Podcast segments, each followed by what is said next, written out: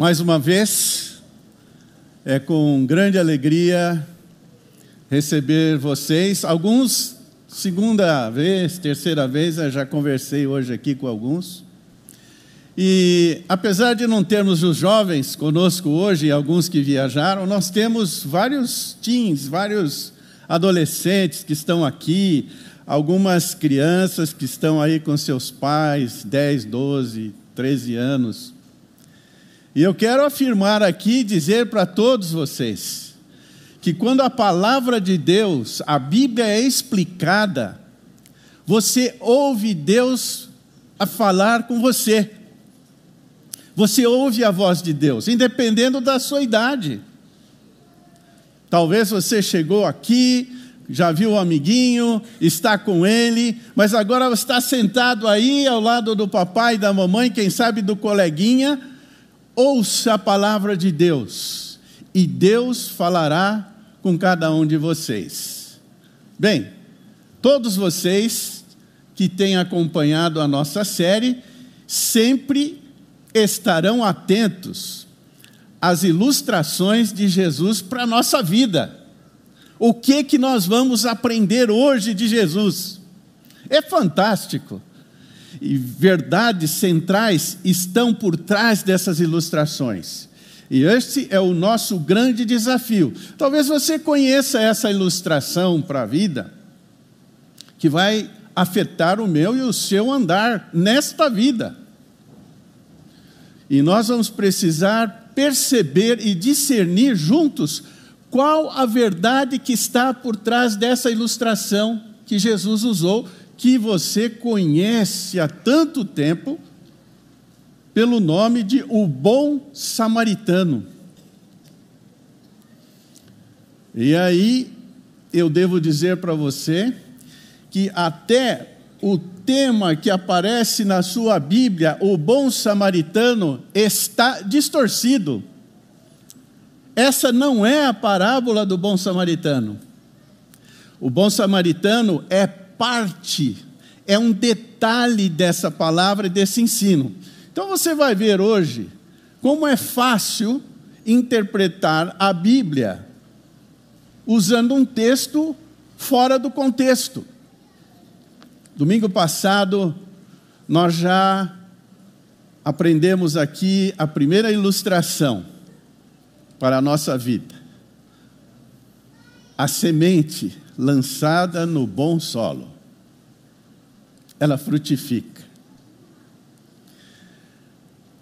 E é bom lembrar este princípio que está aí na tela.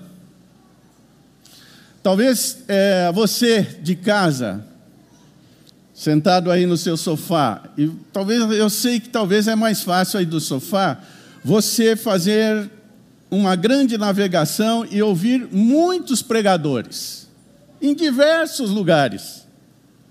E certamente 90% deles você vai ouvir que esta é a parábola do bom samaritano. Eu vou dizer que não é. Essa é uma ilustração que Jesus usou para revelar uma verdade central já a semana passada nós destacamos isto. Esse ensino é fundamental para nós interpretarmos a Escritura. A parábola, ela tem uma verdade central, que ela está por trás da ilustração. Eu não posso me deter nos detalhes da ilustração. Guarde isso. Estude a Bíblia dentro do seu contexto. Então, eu vou chamar essa parábola de a grande revelação sobre a vida eterna.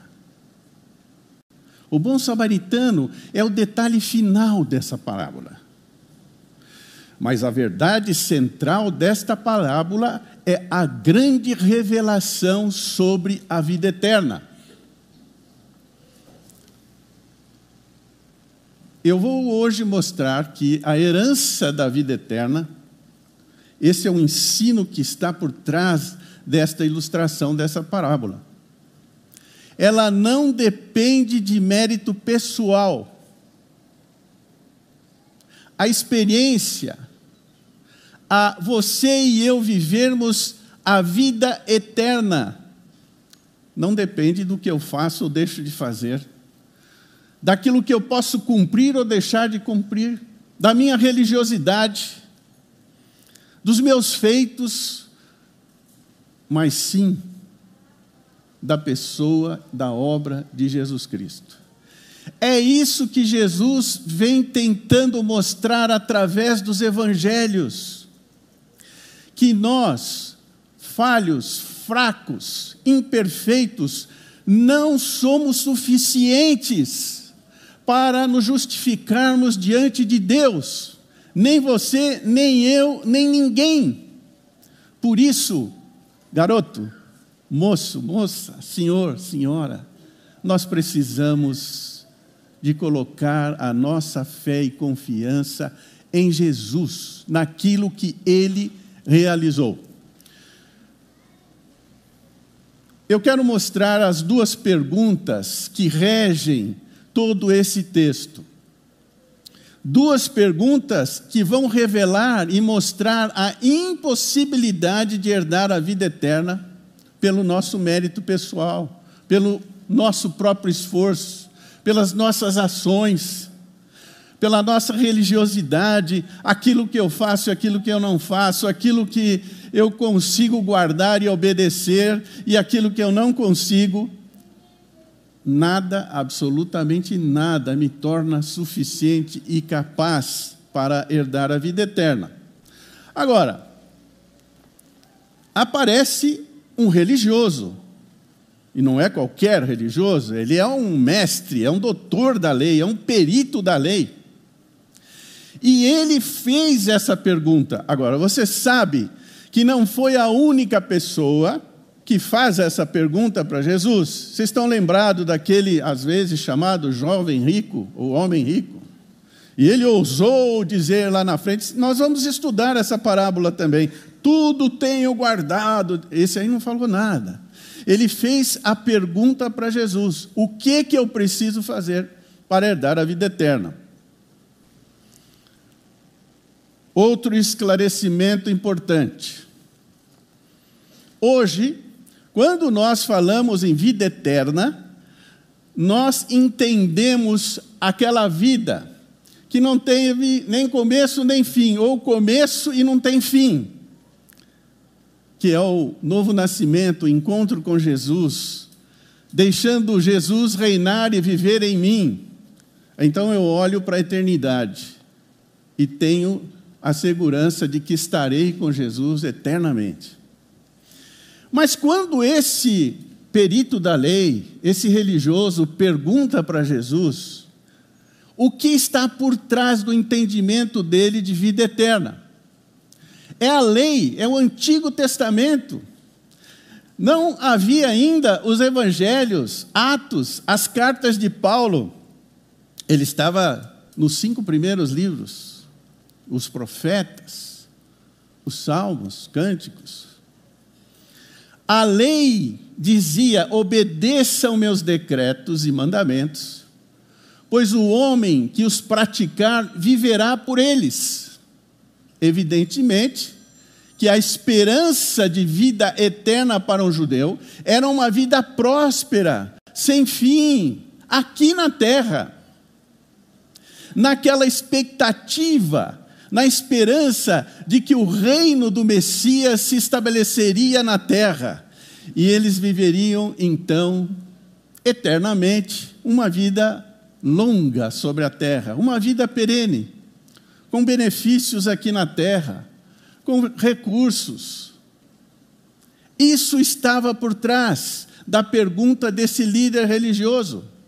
Agora, detalhe: notem o privilégio que nós temos hoje, quando nós entendemos o que é a vivência da vida eterna no seu aspecto maior. É importante. Mas por trás dessa pergunta, Jesus tinha um ensinamento específico para nós. E nós vamos olhar isso nesse texto. Então, você que tem aí a sua Bíblia no celular ou no papel, Eu quero que você acompanhe comigo esse diálogo. Essa é a primeira pergunta. Jesus estava ensinando. Essa era a prática nos dias de Jesus. Várias pessoas, líderes religiosos, os discípulos e outros, sentados ouvindo o Mestre ensinando. E enquanto ensinava Jesus, se levanta este perito da lei. Veja o ritual, como isso acontece. Era uma prática de respeito, de cortesia, de educação. Ele se levanta no meio daquelas pessoas, mas veja com que intenção esse líder religioso, ele se levanta para testar Jesus naquilo que ele falava. Ou seja, igualzinho a cada um de nós que temos um coração perverso. Você já fez isso na sala de aula algum dia? Professor ensinando lá, e você levanta. Professor, tem uma pergunta. E aí você vai testar o professor com a sua pergunta, para ver se ele realmente sabe o que está falando e se tem a pergunta, a resposta correta. E foi isso que esse religioso tentou fazer com Jesus, testá-lo.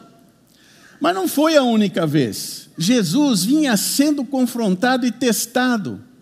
Porque nós temos que ter em mente que Jesus veio a esse mundo para dizer para mim, para você e para todo o povo judeu, para todas as nações, que nenhum de nós pode se justificar diante de Deus e dizer: Senhor, estamos aqui.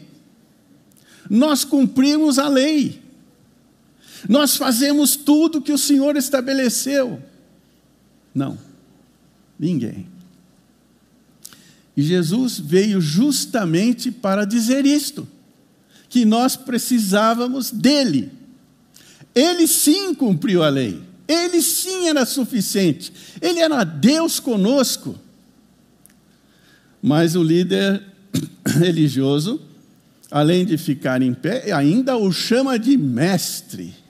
Olha só a hipocrisia que chega este religioso. Agora, pense um pouquinho mais na pergunta que ele fez: Mestre, o que eu preciso fazer para herdar a vida eterna? Herança, você ganha. A herança é algo que passa do pai para o filho. Você não faz nada. Você não tem que pagar nenhum dote, você não tem que se esforçar para nada. Aquilo vem para você. Bom, você pode dizer, essa pergunta é muito esquisita. É uma pergunta incomum. Como é que ele fez essa pergunta? Agora é preciso lembrar também que na lei eles eram chamados a obedecer a palavra do Senhor, obedecer a lei, cumprir os decretos e os mandamentos. Então, quando ele diz o que eu preciso fazer, e é interessante notar esse verbo, ele vem os meus feitos acumulados que eu tenho feito. O que mais? A soma de todos eles é suficiente para que eu herde essa vida. E claro, no conceito do judeu, era essa vida eterna que a lei mostrava. Muito interessante quando Jesus então diz para ele: Veja como Jesus responde com uma pergunta. Ele diz: O que diz a lei de Moisés. Como você entende? E é interessante que já em outra ocasião, exatamente ali em Marcos capítulo 12, Jesus já tinha respondido essa pergunta, falando sobre os mandamentos que re, re, resumiam a lei. Esse estudioso, perito da lei, ele vai recitar isso. Depois você pode olhar em Marcos 12, 28. O judeu diz: ame o Senhor seu Deus, de todo o seu coração, de toda a sua alma, de toda a sua força e de toda a sua mente.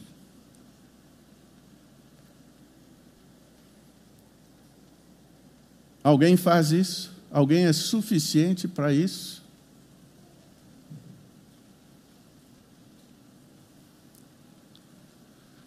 Eu estou louvando a Deus e amando a Deus no meu quarto, na minha casa.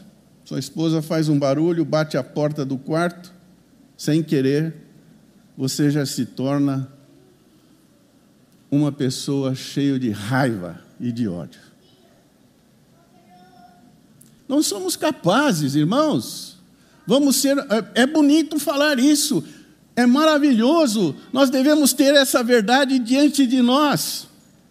Mas o que Jesus está tentando mostrar para esse religioso, você não é suficiente para amar a Deus de todo o seu coração, de toda a sua alma, de toda a sua força, de toda a sua mente.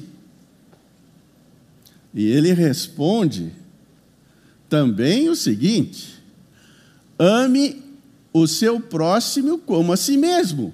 Ele resume toda a lei nesses dois mandamentos. Jesus já havia resumido isto outras vezes. Provavelmente ele deve ter escutado essa resposta e apresentou diante de Jesus. Esse esforço estava na mente desse judeu, desse religioso, quando ele foi perguntar para Jesus como que ele pode conseguir, como ele pode obter essa vida de felicidade, de prosperidade aqui na terra, de paz com Deus. Ele tinha consciência e convicção do ensino do Antigo Testamento. Agora, veja como Jesus trabalhou nesse diálogo. Aí ele responde: O que você disse está correto. Ame a Deus e ame ao próximo como a si mesmo. Então, faça isso e viverás. Que desafio. Como que aquele homem ficou naquele momento? Ele estava tentando se apresentar justo diante de Jesus, diante de Deus. E é isso que o ser humano tenta fazer. Ele diz: Eu procuro ser bom, eu procuro fazer minhas orações, eu procuro ler a Bíblia, nós tentamos também fazer alguma coisa para obter esse relacionamento pleno e íntimo com Deus, que hoje, no conceito de eternidade, de vida próspera, de vida plena com Deus, se dará sim, quando Jesus voltar. E nesse momento, nem os religiosos, nem os discípulos, nem todos aqueles que seguiam a Jesus tinham a percepção que esse Jesus veio da parte de Deus, Deus que se torna homem. E que o caminho de Jesus era a cruz, a morte, a ressurreição. Por quê? Nem eu, nem você, nem ninguém consegue guardar toda a lei.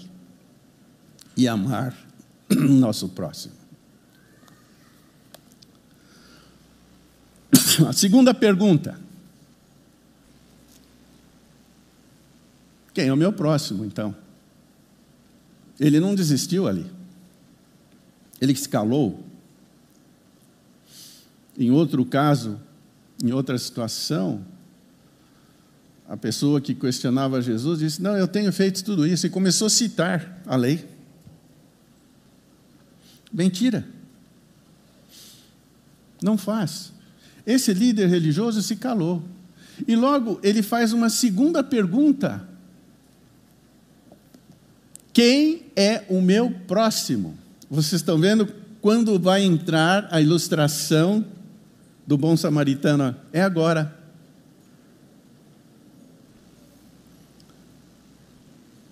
E o homem faz essa pergunta, diz o texto, porque ele queria se justificar de suas ações. Então ele fala: quem é o meu próximo? Quando você vai para a lei e vai estudar o Antigo Testamento, eles sabiam que o amor ao próximo era uma das verdades ensinadas por toda todo aquele tempo para todo o povo. Mas sabiam também que eles deviam amar o estrangeiro, amar o inimigo. O conceito de amor ao próximo é muito abrangente, muito amplo. O que Jesus estava tentando mostrar para aquele líder religioso aquele especialista da interpretação do Antigo Testamento, era dizer: você não consegue guardar a lei. Pela sua força, pelo seu empenho, você não consegue se justificar diante de Deus. E ele tinha ali ainda a expectativa, talvez lembrando de algumas ações que ele vinha fazendo com os seus irmãos judeus, com seus parentes, com seus amigos, ajudando, contribuindo, abençoando, ofertando, fazendo caridade. E veja como Jesus então vai responder para esse líder religioso. Esta é a parábola. Esta é a ilustração que Jesus usou para dizer que nenhum ser humano, nenhum religioso, nenhum indivíduo, nenhum homem gentil ou mulher gentil pode e tem poder e capacidade de cumprir a lei e de se apresentar justo diante de Deus e obter e herdar a vida eterna, a não ser que coloque a sua fé e a sua dependência em Jesus. Acompanhe comigo a evolução então dessa ilustração. Ele responde com uma história, com uma ilustração. Certo homem descia de Jerusalém para Jericó é uma ilustração muito presente naqueles momentos. Só para você ter uma ideia, era um percurso aí de aproximadamente 27, 30 quilômetros. Jerusalém ficava a 800 metros de altitude. E Jericó, aproximadamente 400 metros abaixo do nível do mar. Então você imagina quando o, alguém saindo de Jericó para ir para Jerusalém, o esforço, a caminhada. E quando descia para Jericó, vindo de Jerusalém, também o desafio que enfrentava. Geralmente vinham com o seu animalzinho, colocando sua mala, sua bagagem, seu material, ou montado no animal. E ele diz ali: quando descia um homem, certo homem, atacado por bandidos, então era uma região muito perigosa. Você imagina, hoje as pessoas não querem passar em alguns algumas ruas, alguns, algumas avenidas em São Paulo. É dito ali como um lugar extremamente perigoso. Então, desviam, evitam passar naquele lugar. Esta era uma estrada extremamente perigosa. Esse judeu sabia. Jesus também conhecia. E esse indivíduo foi atacado. Tiraram as roupas, o espancaram e deixaram quase morto. E ficou ali na beira da estrada. Aí você vai identificar três personagens nessa ilustração. O primeiro deles é um sacerdote. Provavelmente descia de Jerusalém para Jericó e talvez terminando suas atividades no templo, quando viu o homem caído ali, veja o que acontece com o sacerdote. Ele atravessa para o outro lado da estrada. Ele podia ter vários argumentos. Um deles que não podia tocar no morto, olhando, entendendo que aquele indivíduo estava ali morto. Aí ele teria que se purificar, voltar para Jerusalém, uma semana fazendo todo o ritual de purificação. Mas ele passa. Aí o segundo indivíduo, o levita, também religioso, auxiliar nos serviços do templo, fazia o mesmo caminho, viu o homem caído, mas também atravessou e passou longe. Aí vai entrar o samaritano. O samaritano, ao ver o homem, teve compaixão dele.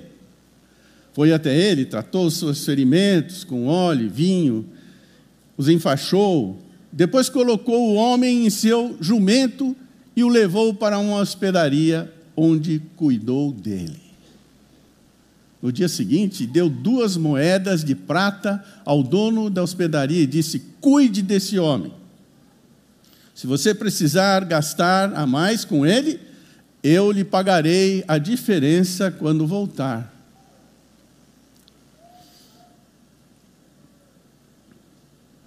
Aí vem a pergunta de Jesus: Qual desses três você diria que foi o próximo do homem atacado pelos bandidos? Essa foi a pergunta, resposta de Jesus. O especialista da lei respondeu: aquele que teve misericórdia dele. Ele nem falou o samaritano. Você sabe por quê? Os judeus odiavam os samaritanos. Os samaritanos eram descendentes judeus que se misturaram com outros povos, casaram com mulheres de outras nações, se envolviam em adoração de outros deuses. E os judeus não aceitavam os samaritanos, eram seus inimigos. E mais uma vez, o que Jesus diz como resposta: vá e faça o mesmo. E essa ideia desse verbo é aquela de continuidade. Vá e siga, agindo com misericórdia com o seu próximo. Aí você, não, não, não, Renato, eu acho que ah, não é tão complicado assim. Aí eu vou dizer para você: tem um senhor que se sente mal aqui na, no salão, você correndo, pega nos seus braços, põe dentro do seu carro e sai para levá-lo para o hospital mais perto. Só que na saída, no caminho, você é fechado por um certo indivíduo e você chega a bater a roda do carro na guia e você sai do carro um leão indomável.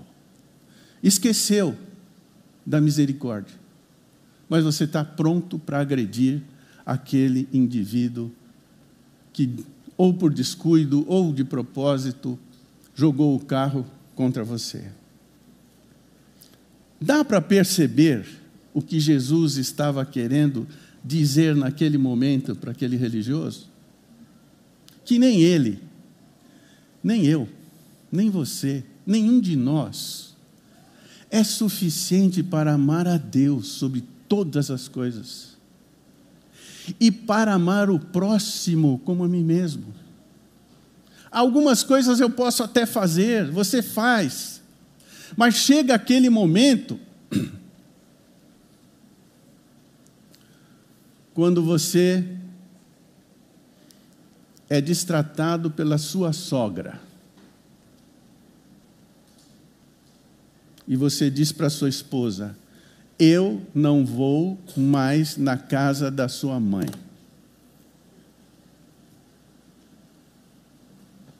Mas nós não somos chamados a amar o nosso próximo? Veja, veja a incoerência que nós temos na nossa vida. Você é amiguinho, você tem um coleguinha que você estuda com ele, você senta para fazer os exercícios.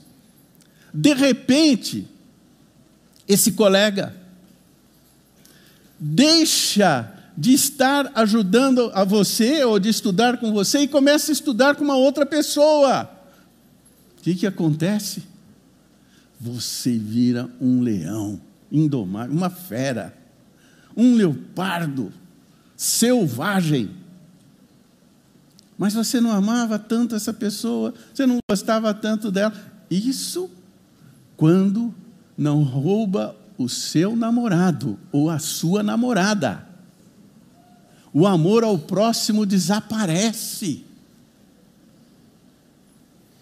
O que Jesus está tentando dizer com essa parábola é que nem eu, nem você, nem judeu nenhum, nem religioso nenhum, nem liturgia religiosa nenhuma, não basta cantar no coral, não basta cantar no louvor, participar do o ensino para as crianças, estar ajudando os jovens no acampamento lá hoje, que isso vai ser suficiente para você herdar a vida com Deus a eternidade com Ele, estar justo diante dEle.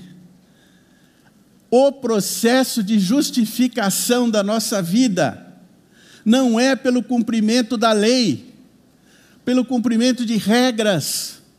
A nossa condição não permite isso, mas é pela sua fé, a minha fé na pessoa de Jesus o que ele veio realizar neste mundo.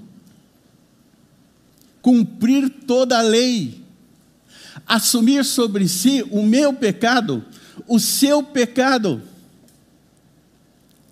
E aí ele diz: Vem a mim. Vocês estão cansados, sobrecarregados, eu vos aliviarei.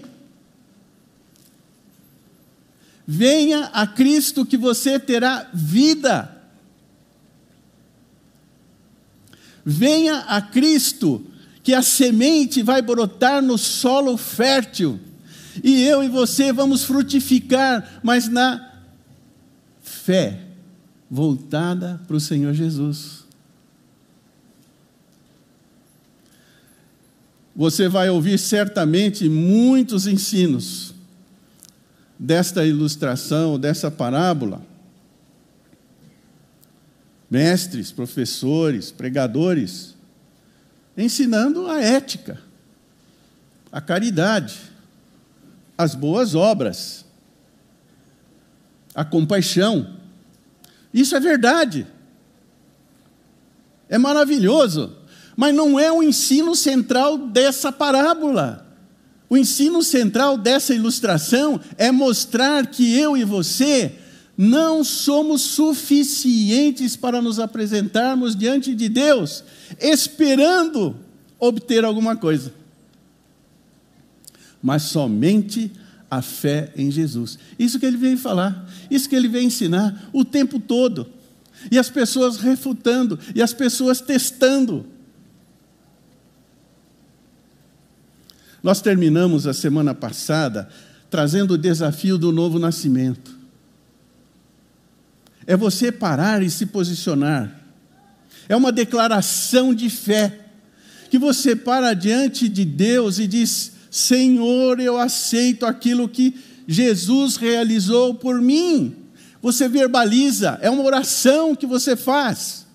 Em qualquer lugar que você estiver, aqui, no seu carro, na sua casa, e você reconhece que você não é suficiente para se apresentar justo diante de Deus.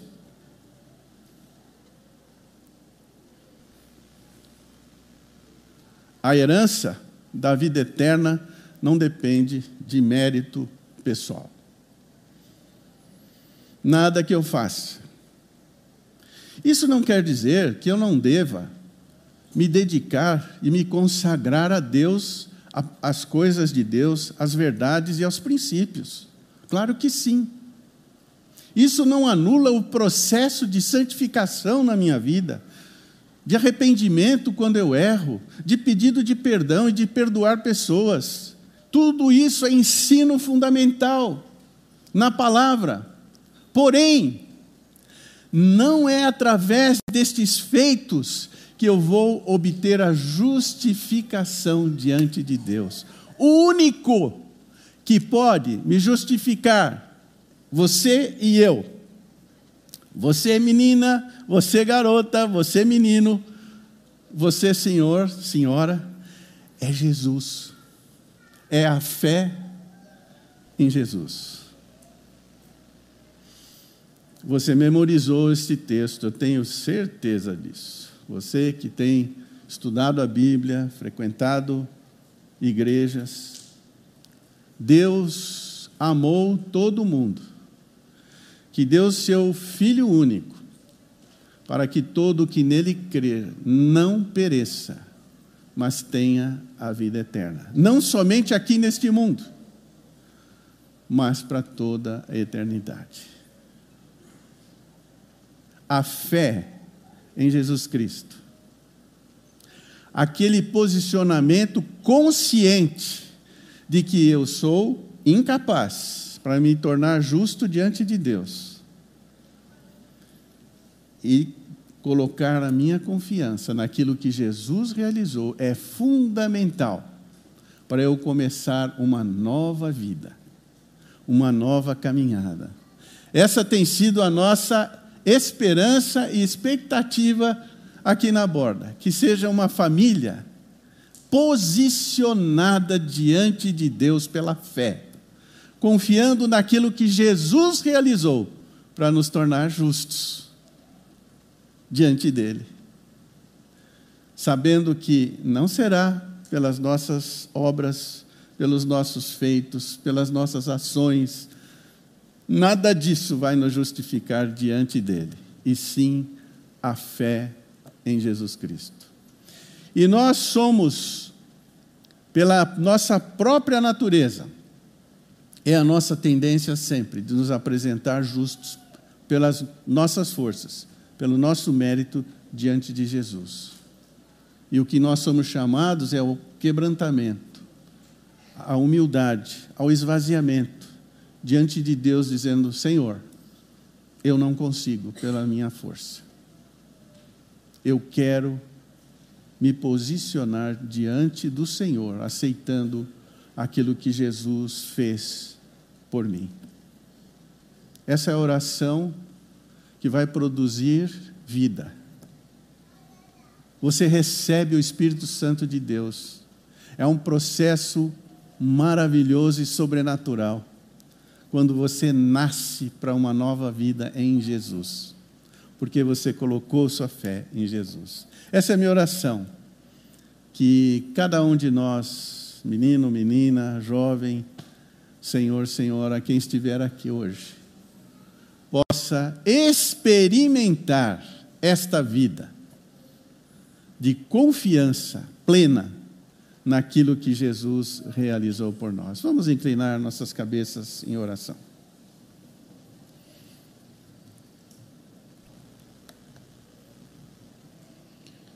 Senhor, mais uma ilustração para a nossa vida.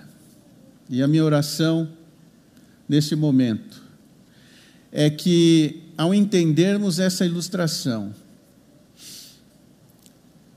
compreendamos a verdade central que está por trás dela, de que nenhum de nós é suficiente para se apresentar justo diante de Deus, para obter a vida eterna. Por isso, Deus, eu peço que o Senhor fale conosco e nos leve a tomar uma posição, que nos leve a um posicionamento, a uma declaração de fé, a uma oração que possa, de fato, levar você que está em casa você que está aqui, que porventura não tinha compreendido ainda a real razão do ensino da parábola, da ilustração do bom samaritano. Que hoje nós possamos nos posicionar conscientemente à luz deste ensino. Eu oro e peço isso, Pai, em nome de Jesus. Amém.